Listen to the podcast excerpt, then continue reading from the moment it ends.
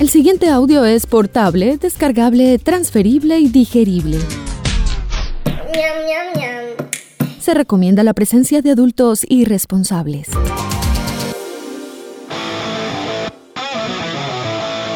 Este programa no contiene consejos para enriquecerse o hacerse famoso o fit sin hacer ningún esfuerzo. A nuestros invitados les toca trabajar, digamos que de forma orgánica. Si busca guías de autosuperación, cadenas de oración o esquemas para vender humo, continúa el scroll. Tal vez encuentre algo más abajo, o alguien, o alguno. ¿Qué tal un pastor? A partir de este momento usted se encuentra en la casa, otra forma de decir presente. Una producción de Gabriel Posada in the House para la humanidad agobiada y doliente de todo el continente. Dímelo, Gabo. Existe el lugar común de preguntarle al autor si fue fácil su paso del periodismo a la literatura, y aunque intuimos la respuesta, porque nunca será fácil escribir literatura, nos parece increíble que Pecados Originales, libro de cuentos, sea el primer libro literario de Luis Alirio Calle. La voz narrativa es fuerte, no vacila, lo cual permite que el lector establezca de inmediato un pacto entre lo que lee y su interioridad, dice la reseña de María Cristina Restrepo. Su nombre, unido a su figura, sombrero, barba, camisa con las mangas remangadas, tirantes y gafas, y su inconfundible tono de voz, lo hacen uno de los periodistas más reconocidos de Medellín y Antioquia. Su estilo periodístico, sus pausas al hablar, la empatía para abordar una historia casi que lo convierten a él mismo en un personaje literario. Luis Alirio Calle, conversador, callejero, veterano de la radio noticiosa y personaje de la televisión regional antioqueña, discute su ópera prima, así como algunos detalles de su notable carrera como cuando fue el periodista elegido para ser el vocero de la entrega de Pablo Escobar y su ingreso a la cárcel La Catedral. Me acompaña Fabio Gallego desde la editorial Universidad de Antioquia para antojarnos de 14 cuentos que conforman su obra y el reflejo del inconfundible estilo que ha caracterizado su vida profesional a este autor paisa. Luis Alirio Calle. En la casa. El mundo cambió y nació la tienda de libros, librería virtual más lector, nuevas historias, nuevos autores, nuevos lectores y miles de libros para disfrutar. Liderazgo, negocios, crecimiento personal, novelas, libros juveniles, libros infantiles y más. Contenido y experiencias que puedes encontrar y comprar en la plataforma de e-commerce privum.com, privum con V, y en nuestras redes sociales arroba más lector para construir, emprender y aprender en el nuevo mundo, más humano, más lector. ¿Buscas asesoría? Síguenos o escríbenos al contacto en WhatsApp 321-221-4314. 321-221-4314. Y recuerda, lee un libro siempre. Es un placer saludar a Luis Alirio Calle, el reconocido periodista antioqueño que está presentando su primer libro de cuentos titulado Pecados Originales. Ha sido publicado por la editorial Universidad de Antioquia 14 cuentos conforman su ópera prima y son el reflejo del inconfundible estilo que ha caracterizado en su vida profesional a este gran autor. Este autor que usted recuerda por sus gafas y su sombrero en el canal Telemedellín, en Teleantioquia y también ha hecho radio. Vamos a preguntarle un poco sobre esa trayectoria, pero sobre todo por la magia del cuento. Luis Alirio, bienvenido. Muchas gracias, hombre Gabriel, por invitarme a este espacio suyo y de, para que conversemos, hombre, a ver. muy amable. muy amable usted, sobre todo por aceptar la invitación. Es curioso que en, en Medellín pocas veces nos hemos cruzado. Obviamente soy un conocedor de su trabajo, un admirador, pero jamás habíamos hablado y había reservado un momento tan interesante como este en donde me sorprende mucho que a usted le sorprenda el, hecho de estar presentando una obra como esta, porque entiendo que ha escrito más, pero es la primera vez que se aventura con cuento. Sí, es verdad. Eh, uno va escribiendo poco a poco y va acumulando cosas en las que se va quedando. Entonces, uno, pues yo, lo que yo siento como escritor es que yo tengo que, hay un montón de historias como que me buscan, que me persiguen, que me insisten, que me tocan el hombro y, y que, hubo pues, que hubo pues. Entonces el hecho de publicar ya lo libera uno de algunas historias para seguir con otras en turno. Y, en eso estoy. Pues es muy positivo. Me, para mí esta experiencia, gracias a la editorial de la Universidad de Antioquia, que pues acogieron el trabajo, lo sometieron al proceso que ellos tienen, que es muy interesante. Y aquí estoy, sí, presentando este libro, ahora aprovechando la fiesta del, del libro y la cultura de Medellín, mmm, como un primer trabajo literario. Yo he dicho, pues sí, a mí la gente me conoce un poco por mi trabajo periodístico, pues toda vez ya son, ya son 42 años, hombre, en este, en este boleo. Mm. en el que en el que he tenido pues la posibilidad de trabajar en medios escritos, eh, en televisión y en radio, ¿no? Sobre todo en televisión. siempre lo digo, es muy curioso porque cuando yo estudiaba periodismo, lo que menos me llamaba la atención era la, la materia de televisión. Parábolas a eso. Ahí me gustaba era escribir y, la radio me, me, parecía también interesante porque podía uno contar crónicas de una manera mucho más fluida que en televisión. Bueno, todas esas demandas que exige el medio de la televisión y eso, pero vea, hombre, resulté trabajando más tiempo en este medio y sobre todo pues aquí en, la, en Antioquia, en Teleantioquia, en Telemedellín. He ido como del uno al otro, ¿no? Empecé en Teleantioquia, después estuve en Telemedellín como 15 años y ahora estoy en un proyecto nuevo, eh, en un proyecto para, para Teleantioquia, que hacemos con una productora eh, que se llama Imaginario Audiovisual, una serie que me parece muy interesante, hombre, pues y que... ¿Cuál es la, una, una sobre historia que es eh, medio dramatizada? Uno piensa que es como que le pide al cielo, yo no sé a quién, que le, que le ayude con la palabra en ese sentido, porque se trata de, algo, algo muy serio, ¿no? Sí, pero... Es, es, es, coger y entrevistar a Porfirio Barbajacó. Sí, sí, sí, sí. Que se murió en 1942. Mm. Y ya no está por ahí. Lo vi.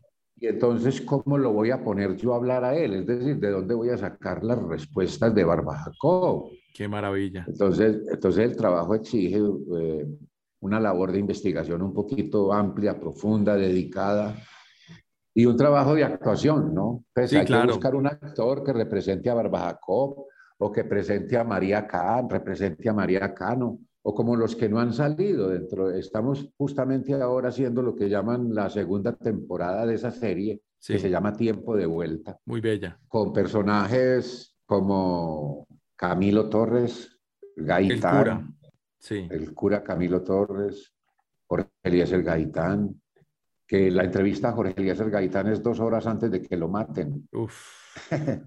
No, de, por eh, cierto, quiero subrayar, Luis Alirio, que vi la serie, vi un episodio por ahí pasando canales y me sorprendió tanto la propuesta porque es que nunca la he visto ni siquiera en los canales célebres de historia que tenemos en América Latina.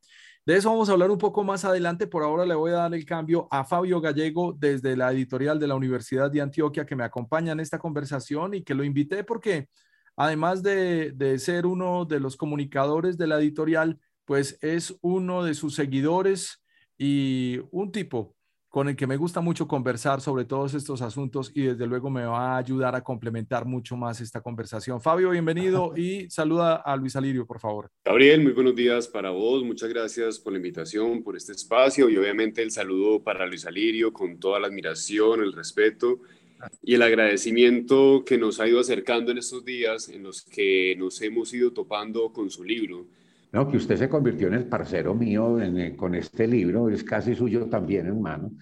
Eh, si no es por usted, nadie da cuenta que yo escribí un libro. no, muy bueno el trabajo de Fabio, hombre, como, como, como comunicador de la editorial y muy, muy dispuesto, muy, muy bacano, pues, hombre. Yo, yo le agradezco muchísimo todo lo que ha hecho. Eso quiere decir que esa platica no se perdió. no, no, no, no.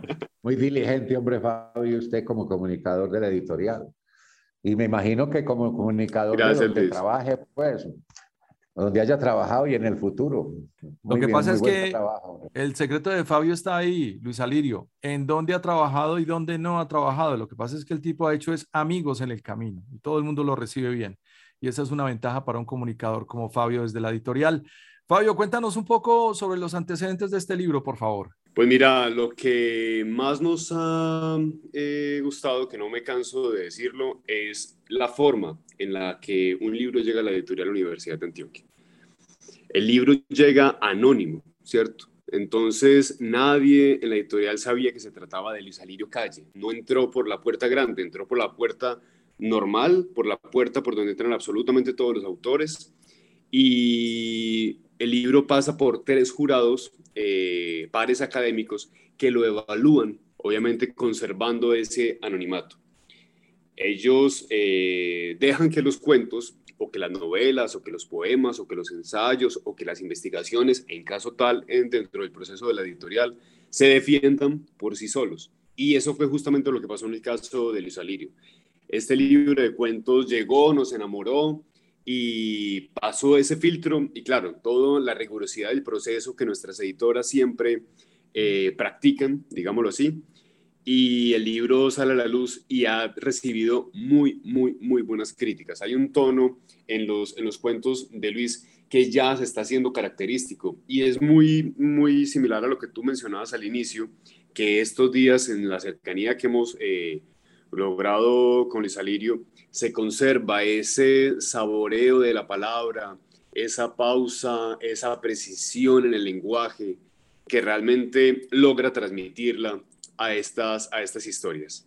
Y lo más importante, es un escritor que se ha gastado la suela de los zapatos en la ciudad, no está inventando y es un conocedor de primera mano. Creo que deberíamos aprovecharlo mucho más como la fuente de información que es tan cercano a tantos fenómenos sociales de la ciudad de Medellín.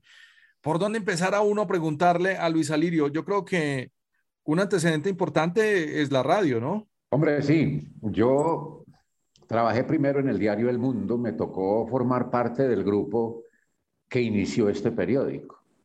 En realidad éramos dos grupos.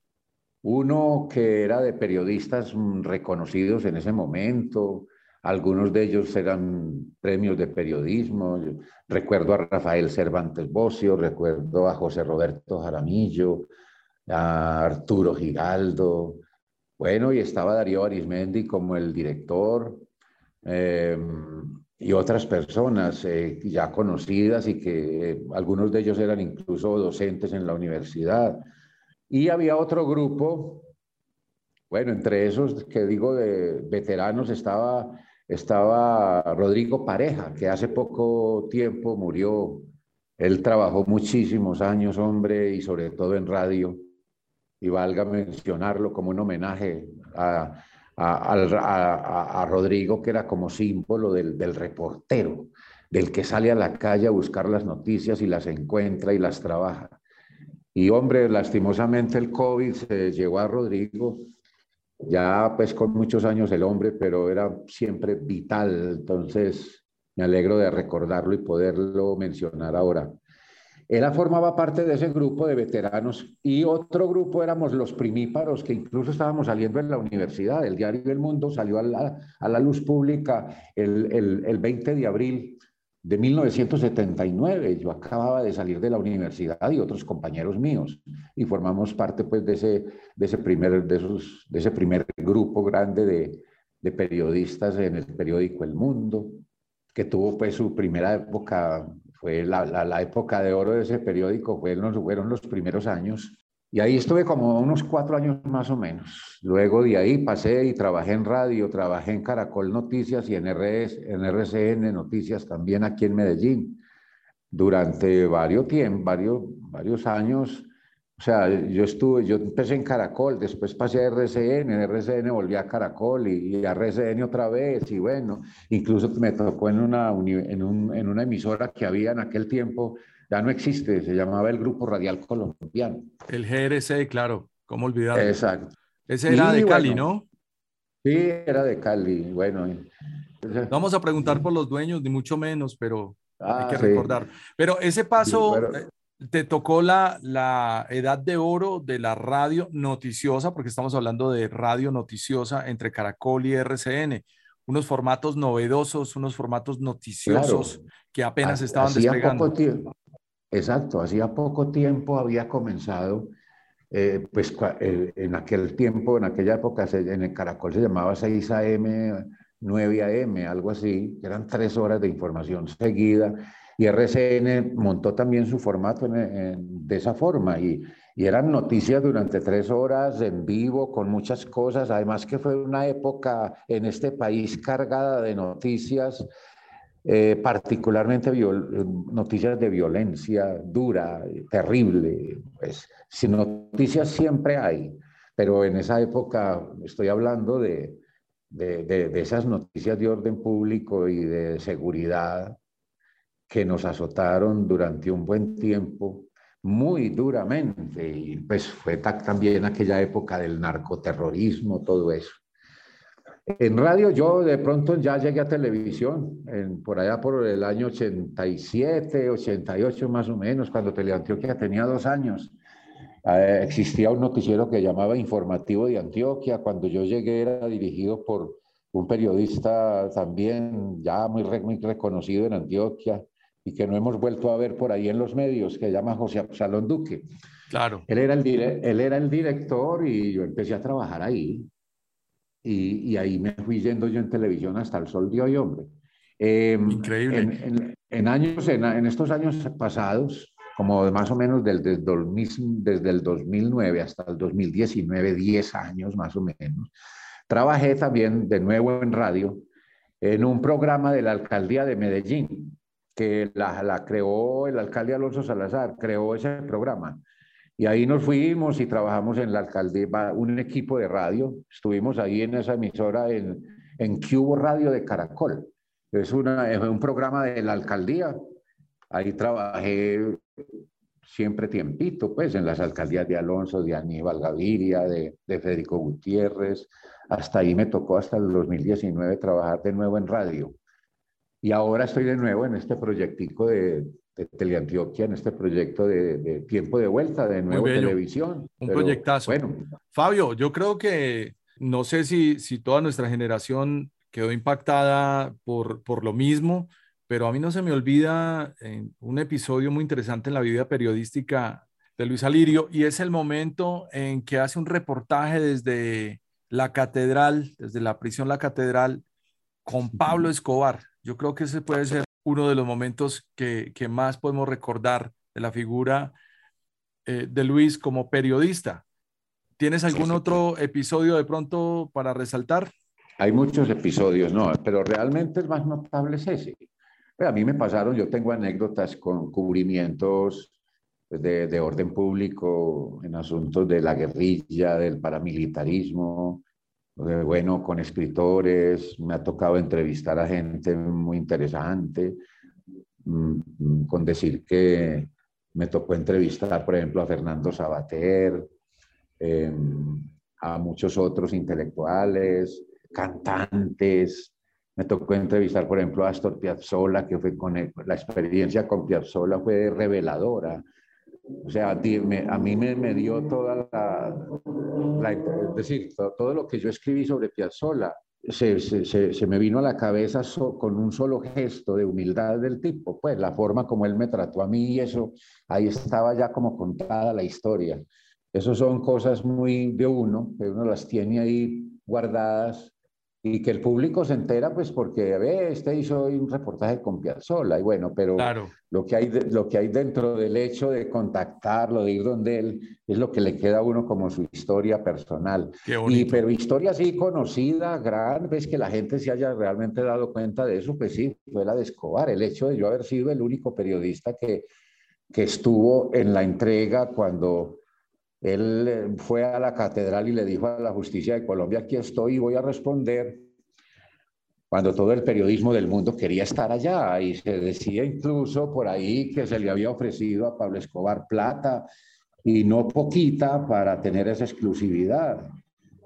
Entonces, pues, razones por las que él no, pues, yo pienso que eh, en ese tiempo ofrecerle a Pablo Escobar cierta cantidad de dinero, para él en ese momento eso era muy poco, pues, un tipo tan lleno de plata como... No, no había manera, no había, no había una, era, era hasta ridículo pensarlo. yo lo que siento es que para él, sí, sí, yo lo que creo y yo, es mi interpretación, hombre, otros lo ven de otra manera, pero la interpretación mía es que para él era más importante la seguridad que cualquier otra cosa es para estar allá. Yo, pues yo tengo, yo, el, análisis, el análisis que yo hago es que él escogió un periodista, uno solo, y escogió un periodista de aquí, de, la, de la ciudad, de la región, que según él, pues, y según sus compañeros, a él le gustaba ver el noticiero que nosotros hacíamos. Yo en esa época, siendo director, hacía notas y hacía una nota un poquito, digamos, editorial, que no era en todo su rigor un editorial. Entre otras cosas, la palabra editorial y, lo que significa es, es, algo que hemos hecho en periodismo toda la vida en Colombia y, está más, y es más propio de la prensa. Claro, de la prensa escrita. Siempre lo, siempre lo fue, de la prensa escrita. Claro siempre lo fue, era la posición del periódico frente a hechos, frente a situaciones, frente a gobiernos, en fin. Esta era una nota más de reflexión, diríamos, por ejemplo, ¿cierto? Un ejemplito, yo ponía, yo cogía y, y veía alguna, eso sucedía a menudo, dadas las situaciones que estábamos viviendo. Los cuatro periódicos más importantes, es decir, El Tiempo, El Espectador, El Colombiano y El Mundo, a veces coincidían los cuatro en hacer editoriales sobre lo mismo, ¿cierto? Entonces yo cogía los cuatro editoriales y hacía una nota con eso, partiendo del hecho de que uno sabía que en muchas comunidades no tenían acceso a la prensa escrita porque no tenían con qué comprar el periódico u otros lo compraban solo para ver los deportes y qué sé yo. Entonces a mí me parecía interesante hacer un resumen de los cuatro editoriales de los periódicos contando qué estaban pensando sobre lo que, lo que estábamos viviendo y eso era interesante. Y yo le ponía a esa nota un tonito en particular que nunca fue pensado, nunca fue planeado, ni diseñado por nadie. Vea, hagámoslo y hable así. No, eso fue saliendo solo me parece que es simplemente que formaba parte de, mi manera de ser como periodista. Entonces, yo le ponía un tonito que a algunos les gustaba y a otros no. Y eso resultaron llamándolo la humilía del Luis Alirio. Pablo Escobar dice que él veía eso y le gustaba. Pablo Escobar decía, él me decía que él veía eso y le gustaba y que las reflexiones le, le gustaban mucho. En fin, el caso es que él resultó decidiendo que fuera yo el que estuviese allá y yo resulté, pues, desde luego, dándole el material a todos los periodistas después. Es más, eso parecía como si yo fuera el, el director de medios de Pablo. Pues. Qué pereza. Muy charro, ¿cierto? muy duro. Porque me convertí en, me convertí en la fuente de, de todo el mundo, específicamente sobre el hecho de la entrega. Entonces, todos los detalles de cómo se entregó, qué hizo en la cárcel, qué dijo allá, yo fui el que lo difundí y muchos periodistas de Bogotá y de otras partes del mundo pudieron sacar la información porque me entrevistaban a mí. Entonces, eso me sucedió sin haberlo pedido, sin haberlo buscado y mucho menos sin haber ofrecido nada, porque yo plata de a dónde. Y sobre todo para cubrir un, una, un, gasto de esos, pues que no había plata con qué pagarlo en el mundo. Por... Vos, te imaginas, hombre, no. pues, eh, eso el señor, Si el señor había ofrecido pagar la deuda externa de Colombia. Luis, se preguntó uno con todo esto que, que nos contabas de Pablo, si eso quizá te generó más problemas que beneficios, no sé, es decir, se pueden haber pasado las dos cosas, que te visibilizaras más, que fueras más reconocido en ese momento de lo que ya eras en el mismo medio y en la comunidad en general, ¿O eso quizá eh, te trajo rumores, chismes, eh, cuentos de plata y eso antes te cerró puertas? No sé. Hasta envidia. Vea, hombre, em, pues eso me, me, generó, digamos que las dos cosas, pero, pero fueron más beneficios bien mirados que lo malo. Ahora, yo esperaba lo malo. Es decir, yo decía, ahora voy a quedar en la mira de los pepes van a pensar, este pues es el, el comunicador de Escobar y porque fue el único que fue allá y estas cosas. Cuando es una noticia mundial de todo el mundo y todos los medios tienen derecho a estar, en fin, qué sé yo, lo que quisieran decir. Incluso alguien alguna vez, un, una periodista, eh, me decía, yo, yo, a mí me parece extraño que su carrera profesional no se haya ido a pique, porque eso pues no pasó. La gente, lo que, lo que sobrevino realmente después. Yo temía muchas cosas, pero nada de eso que yo temía ocurrió. Que dijeran que Pablo me había pagado, se dijo realmente muchas veces, y eso no sucedió. Incluso, pues valga decir que yo escribí un libro, pues el primer libro mío realmente fue ese. Eh, el, del, que del que estamos hablando hoy, que es Pecados Originales, es el primer libro en literatura, pues como narrativa eh, propiamente dicha. ¿cierto? ¿Cómo se titula ese primer libro? El primer libro se llama El día que fui con Escobar a la catedral. Eh, yo he estado intentando y por ahí, ahí está como a la espera, hay un proceso en de eso, de hacer una reedición que probablemente le va a cambiar el título y va a tener textos nuevos eh, esa reedición. Pero bueno, digamos que la primera está todavía por ahí, hay ejemplares todavía por ahí. Se llamó El día que fui con Escobar a la catedral, consiste en una crónica de lo que pasó y cómo pasó, por qué pasó. Muchas cosas que la gente se preguntaba, trato de responderlas ahí. Eh, incluso preguntas que me han hecho muchísimo tiempo después también están ahí, trata, yo trato de responderlas. Eso es, eso es, en, eso es ese libro, eh, una crónica de, por qué fui yo allá, según las explicaciones del propio Escobar, y por qué lo único y todo lo que me pasó después. Eh, el libro también consta de unos relatos que probablemente no estén en la segunda edición si logra realmente hacerse, porque los pienso primero quise quitarlos para, porque una cosa es la crónica periodística y otra cosa es la literatura o la fábula. Y de pronto es más apropiado hacer un libro con, con esos cuentos, con esos relatos, que son relatos en los que la misma ciudad o partes de la ciudad hablan. Hay un, hay un relato de esos en el que el personaje protagonista es la Macarena y la Macarena es la que habla. Habla sobre el bombazo que hubo allá eh, hay otro en el que el, personaje que habla es el niño Jesús de Atocha, que era el santico que Pablo mantenía en su cartera. Y hay una imagen de él en el, en el barrio Pablo Escobar. Ese barrio se quedó así, así lo llama la gente y no hay manera de quitarlo. Allá hay una imagen del niño Jesús de Atocha donde van muchos turistas a visitarlo. Entonces el relato es eso. El niño Jesús de Atocha contando todo lo que él siente cuando van a pedirle milagros que él no puede hacer. Cosas así. Eh, esos son esos relatos. Entonces, bueno, yo hice esa crónica y ahí respondo preguntas como la que me hace, de, lo, de, lo que me hace, me pregunta Fabio, de que si fue mejor, que si fue muy peligroso, muy dañino o fue, o fue beneficioso. Claro, eh, eh, te lo digo Luis sobre todo porque en esta época es un objeto decorativo que está en camisetas. Pero en ese momento fue muy difícil para los que lo vivimos. Es decir, estamos hablando de bombas todo el tiempo, estábamos hablando de que él tenía amigos y enemigos excesivamente poderosos y que todo el resto de la población estábamos en la mitad. Y vos te pusiste como carne de cañón ahí en la mitad. Claro, y era, era la piñata que no quería ganarse ningún periodista. Imagínese usted que Pablo Escobar señale con el dedo un periodista de todo el departamento, de toda la ciudad, como el vocero, con el único que va a hablar para, para hacer llegar la información. Y sobre todo cuando había una persecución a los, a los cercanos a Pablo Escobar. Claro, eh, póngase usted a pensar qué, qué pensarían, este man quién es, eh, eh, qué pensarían el, el, bloque de búsqueda, los Pepes, que era el grupo que se creó para perseguir a Pablo Escobar, o sea, y que hicieron una labor, no digamos que de la mano del bloque de búsqueda, pero similar, porque es que Pablo eh, finalmente reunió contra él mismo un montón de enemigos, muchos de los cuales antes eran supuestamente sus amigos y sus socios y esas cosas.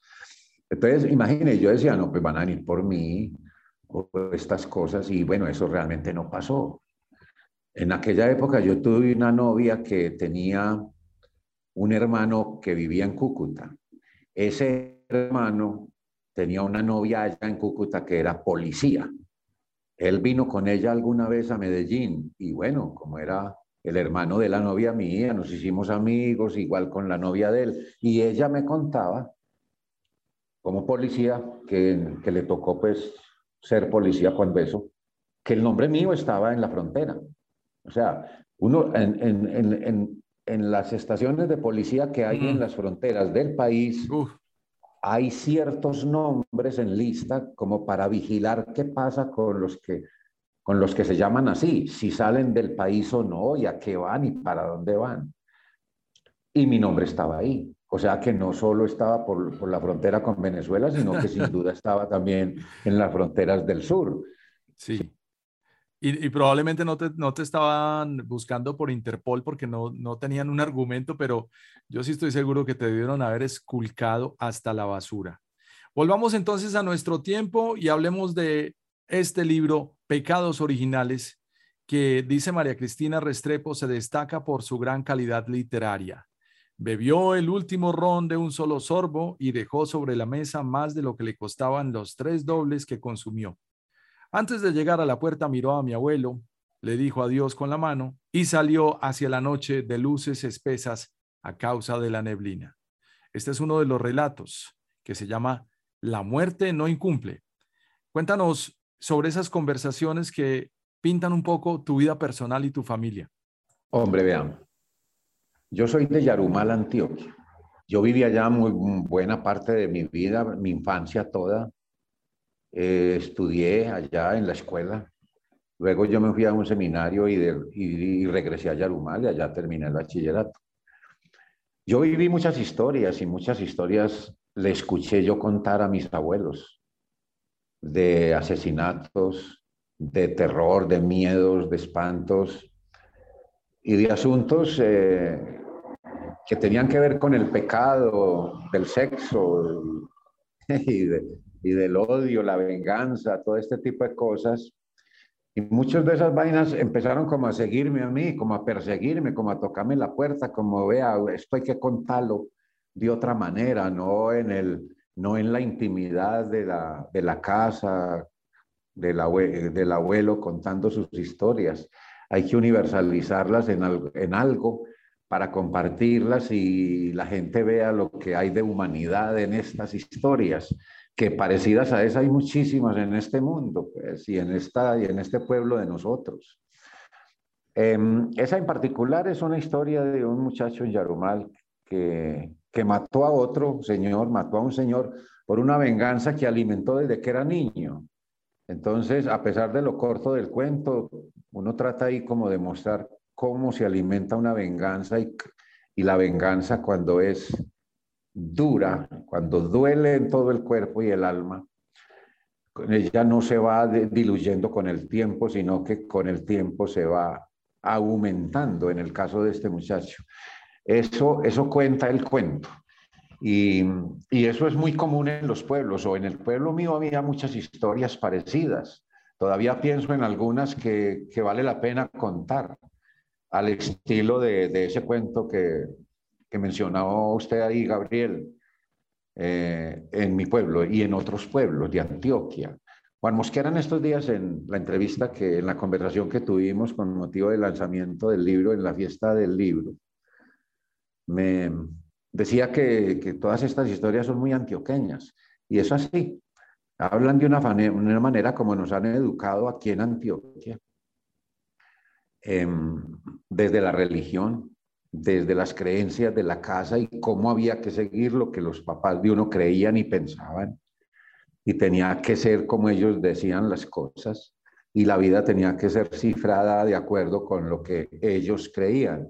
Y ahí es cuando uno empieza a tropezar, a encontrarse la infelicidad, la soledad, un montón de cosas que tratan de reflejarse en el cuento.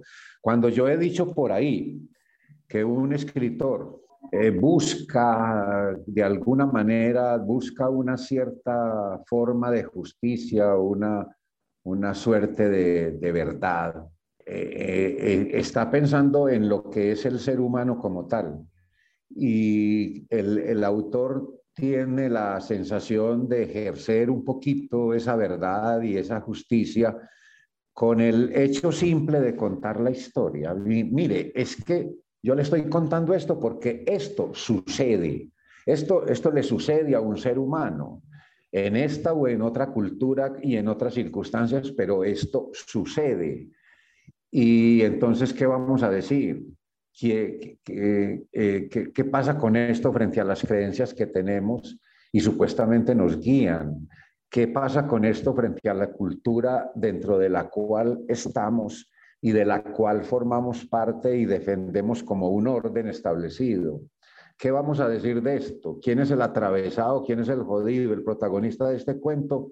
¿O el ambiente en el que él, encuentra la, infelicidad a, cuenta de, de, qué sé yo, unos mandamientos que la sociedad tiene y, la familia y, lo hacen infeliz a uno? Claro, que lo llamaban tradición, ¿no? Sobre todo que es que esa tradición ha desaparecido en el tiempo porque era oral. Claro, eso ha desaparecido. Ahí en ese cuento, pues eh, hay elementos como, como el amor al padre, el amor a la familia, el dolor de que a uno le causen dolor y no haya justicia alguna por ningún lado, eh, la ausencia del Estado frente a la soledad de este man.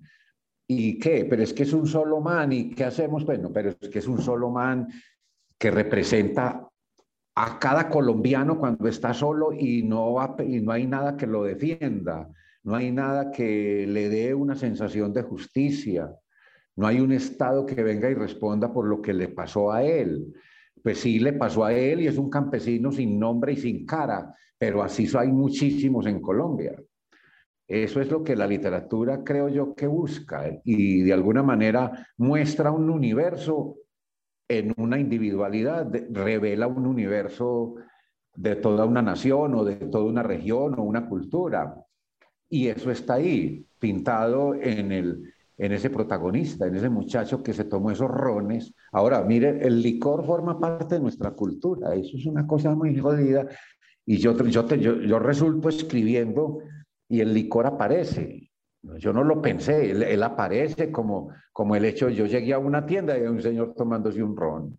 En ese sentido, lo que quiero decir con esto es que estoy hablando de algo que viví, de algo que es real, solo que la, literatura lo pone en unas palabras que lo sacan, digamos, de, del montón que son esas historias y le da un poquito de luz para que esa sola historia haga pensar en que como ella hay mil historias aquí, en donde vivimos, en donde estamos, y nos haga pensar que la vida la tenemos que recomponer, no sé cómo o no sé cuándo. Pero bueno, eso es lo que ha buscado la literatura universal toda la vida y aquí estamos. Pensaría uno, Luis, eh, escuchándote que hay, una, hay un desquite, ¿cierto? En esta larga carrera de 42 años de periodismo cuando comenzamos a conversar hoy, yo pensaba que es de las pocas veces en las que estás del otro lado, no solamente preguntando, sino que ahora sos el que responde, que para vos debe ser muy raro, pero que justamente al no poder haberlo hecho, lo estás haciendo en estos cuentos. Es decir, desde el periodismo uno siempre ve injusticia, uno siempre ve desigualdad, ve mucho dolor. Y nos estás narrando aquí un pedacito como de esa historia que plasmaste, cómo se logra dar un poco de, luz a esas desigualdades. No sé si, si eso fue absolutamente consciente o si ya lo habías pensado. Es decir, hay un tono eh, tuyo y una temática que yo creo que está marcado como por ese tapón que estuvo tanto tiempo ahí y que ahora tenés una voz para contarlo por medio de la ficción, de la literatura, pero que de, una u otra manera permea y está permeado, perdón, por esa realidad que has visto tanto tiempo. Miren, eh, yo tengo eh, para mí el, convencimiento, hombre, de que el arte, y particularmente el arte eh, a través de la literatura, o digamos mejor, como dice la escritora caleña Melba Escobar, de las palabras, tiene una mayor potestad de acercarse a la verdad que la historia y el periodismo. La historia eh, lo hemos visto y hemos leído y hemos ido a clases de historia, a los que nos tocó, está cruzada por, por ideologías, por intereses, lo cual es humano y es propio de una cultura y de una sociedad. El periodismo también. El periodismo tiene, el periodismo hoy en día está hecho por empresas que tienen un interés, digamos, primero de ser rentables para poder sobrevivir y ser empresas, y eso, eso demanda, eso impone unas condiciones en una sociedad como la nuestra, en una cultura como la que tenemos. La literatura no, ¿cierto? Como decía Juan en la conversación conmigo, él decía, eh, en, en, García Márquez una mujer volaba, hay una historia de García Márquez en la que una mujer volaba y yo creo que sí. Yo nunca he visto una mujer volando, pero la literatura me hace posible la existencia de una mujer que vuela. Y eso es así. Y a través de esa figura, la historia que García Márquez cuenta está caminando hacia una verdad que es tremendamente humana. Y yo creo que la verdad, finalmente lo que llamamos la verdad y lo que buscamos tanto, está es en lo humano, más que en lo social, más que en lo político y lo ideológico. Es en lo que es originalmente, naturalmente humano y profundamente humano. Entonces esa es la búsqueda de, de la literatura. Yo creo que a través de un cuento uno busca un poco eso, una cierta verdad, una, hacer un poco de justicia, ¿cierto? Cuando, cuando narras el hecho de, de una relación homosexual, uno, uno, de pronto está ayudando a que tantas personas que uno conoce en, en su elección de la sexualidad el disfrute de la sexualidad, sufriendo por eso, porque no es aceptado, porque es señalado, y sufriendo enormemente hasta llegar a casos de suicidio y de, de, violentarse contra sí mismo o violentar a otros. Y todo eso lo produce la cultura, ¿cierto? Eh, eso es lo que pienso yo que, que se puede lograr con la literatura y que uno con el periodismo se ve limitado muchas veces. A ver, ese cuentico que usted empezó a leer, Gabriel, Gabriel sí. que se llama La muerte no incumple, es la historia de un homicidio común en cualquier pueblo. Es decir, yo, esa historia la, conozco, la conocí hace muchos años. Yo era muy pelado, yo no había empezado a estudiar periodismo ni nada, ni esas cosas. Pero ahora que lo pienso, si a mí me hubiera tocado ser reportero cuando eso sucedió, seguramente en el periódico o en la noticia de radio que yo donde yo estuviese, la noticia hubiera sido de un las renglón. autoridades reportan el asesinato de un sí, las autoridades reportan el asesinato de un campesino en la calle principal del municipio de Yarumán en el norte de Antioquia. Se llamaba fulano de tal, fue asesinado a cuchilladas y las autoridades investigan. ¿Listo? Algo parecido a eso. Así es, y así ha sido, historia, Pero claro. no, que hay detrás del homicidio toda una historia que nos enmarca, nos retrata como paisas, por ejemplo, como antioqueños, como la cultura nos ha hecho ser, como en, el, contexto en el que hemos crecido. Eso es lo que ese homicidio está contando, ¿no?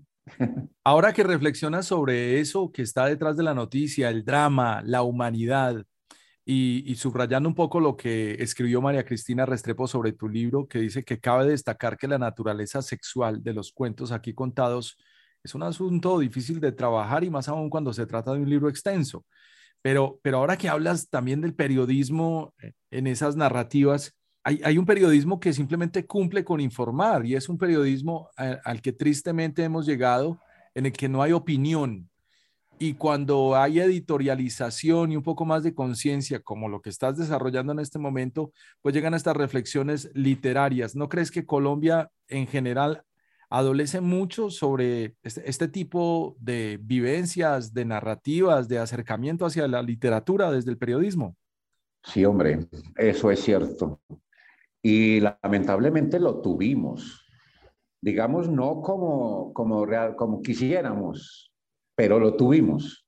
Tuvimos grandes cronistas que nos contaban historias de esa naturaleza, que iban un poco más allá utilizando ese género tan bacano y tan bonito que es la crónica en el periodismo, que se acerca a la literatura sin alejarse de la verdad de los hechos, ¿no es cierto? Pero ¿qué pasó con las crónicas?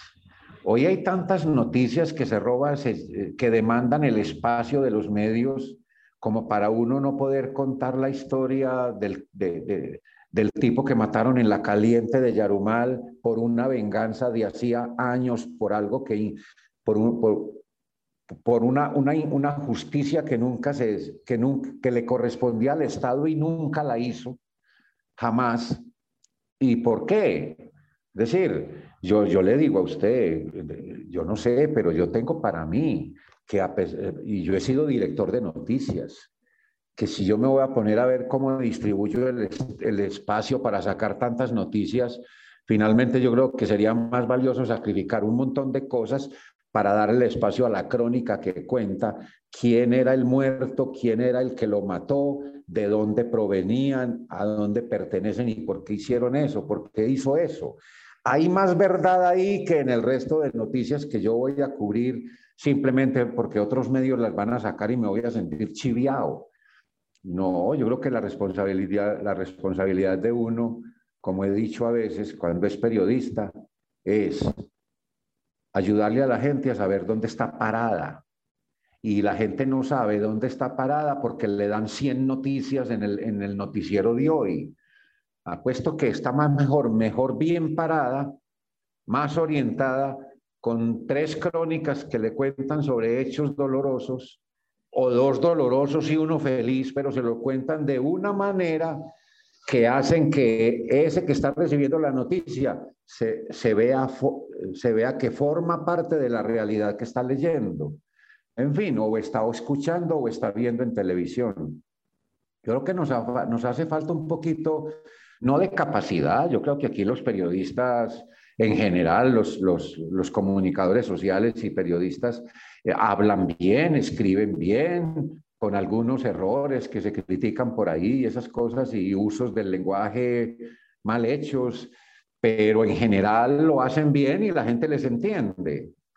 Pero falta un poco de sensibilidad, hombre, como que faltaría eh, explotar un poco más eso para llegar más al lector, al oyente, al televidente, que se identifique con su propia realidad, que no le parezca que lo que pasó por allá en el Cauca, eso está muy lejos y eso a mí no me importa, qué pesar y todo, pero ah, a mí eso no me duele. Eso lo cuento, en una noticia pasa eso, pero si a usted le hacen una crónica sobre eso que pasó en el Cauca, usted termina una crónica bien hecha desde la sensibilidad y el amor, porque digámoslo así, desde el amor hay que escribir. Ese lector o ese televidente va a sentir que es que él está en Colombia, que Colombia es una nación de la cual él forma parte. Así el Cauca esté a siete horas de Medellín y eso está muy lejos de su casa y eso no le pasó a él. No, de algún modo le está pasando. Si la crónica se lo hace sentir y entonces no va a ser tan indiferente y entonces va a pensar y entonces va a buscar, eh, no sé, amigos para hablar de eso y poco a poco vamos abriendo la brecha como el campesino con su machete que va haciendo el camino. Em, eh, digo, estoy diciendo esto porque me acuerdo de una cosa que, de un panel o conversatorio que llaman, que, en el que participé anoche, organizado por, la, por, la, por el Museo Casa de la Memoria y la, y la Comisión de la Verdad. Estábamos hablando sobre fanatismo. Y yo veo que es uno de las, una, yo siento que a mí personalmente es uno de los temas que me, me, me apasiona, ¿cierto? Mire, en este libro, Pecados Originales, hay una temática que es como, digamos, es la mayor parte de los cuentos. Y es el problema de la sexualidad cuando uno es niño, cuando es adolescente, incluso cuando es adulto, en una cultura como la nuestra. Cuando cometer el pecado de la sexualidad por preceptos y normas que se han dictado desde la religión, incluso desde la política, van generando fanatismos y problemas de esa naturaleza que hacen que estas historias ocurran. Y ocurren porque eso existe y que hacen infeliz a la gente y la llevan incluso a cometer actos violentos contra otros o contra sí mismos. Eh, eso, eh, la temática de los cuentos pecados originales tiene ese elemento de la sexualidad asociada al hecho de que si uno comete el pecado se va para el infierno, el diablo se lo va a llevar. Y uno termina, yo no sé, como lector creería yo, pues dándose cuenta que finalmente el diablo es la conciencia de uno, el sentimiento de culpa, que se lo creó la cultura, se lo creó la sociedad. Porque vaya usted a mirar, hemos condenado el homosexualismo, lo hemos, lo hemos visto como una aberración, como, como una tentación del demonio, visto esto desde la religión católica y desde otras religiones. Pero póngase usted en la situación de los dos homosexuales. Ellos se encuentran eh, y se, se, se dan lo que quieren darse y son felices. ¿A quién le hicieron daño? A nadie, ni, ni siquiera a ellos mismos. Es que, es que a ellos mismos menos, porque ellos están siendo felices. Pero la sociedad no acepta eso y entonces son, están condenados al infierno. Y hay unos discursos y unas narrativas en torno de lo que uno comete que terminan llevándolo al infierno, lo terminan a uno condenando y uno termina convencido de que es culpable de estar vivo. Eso es muy fregado.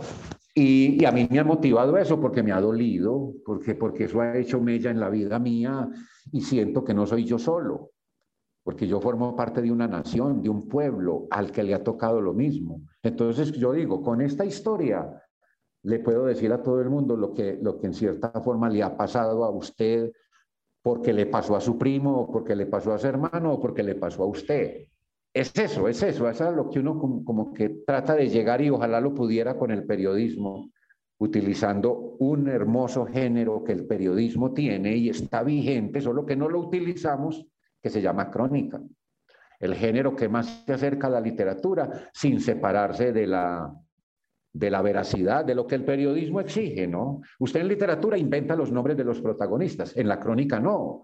En la crónica esos nombres y esos tiempos existen, eso ocurrió ayer o esta mañana, y el fulano se llama don Alfredo y el, y el asesino de esta manera. Pero puede utilizar usted las figuras que la literatura le ofrece para llegarle al lector como debe llegarse, para que el lector sepa dónde está parado, porque para eso es el periodismo. Ya Luis, cuando estamos hablando de, de, de estos diablos que te hablan a vos, y que yo creo que ya justamente como vamos haciendo el cierre de la entrevista y que la gente en esta parte de, la conversación quiere saber qué viene, qué sigue, listo, salió Pecados Originales.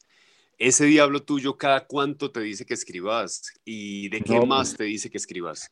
No, pues ahí estoy en un, en un, en un, en una, en un relato grande. Estoy terminándolo. Digamos que está muy avanzado en esta parte inicial que es escribir.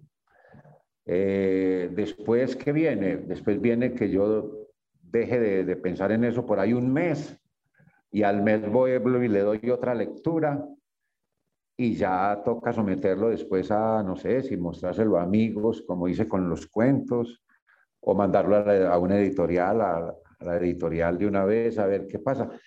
En este momento estoy en un proyecto, en un proyecto que yo diría que es ya no son los cuentos, es una sola historia.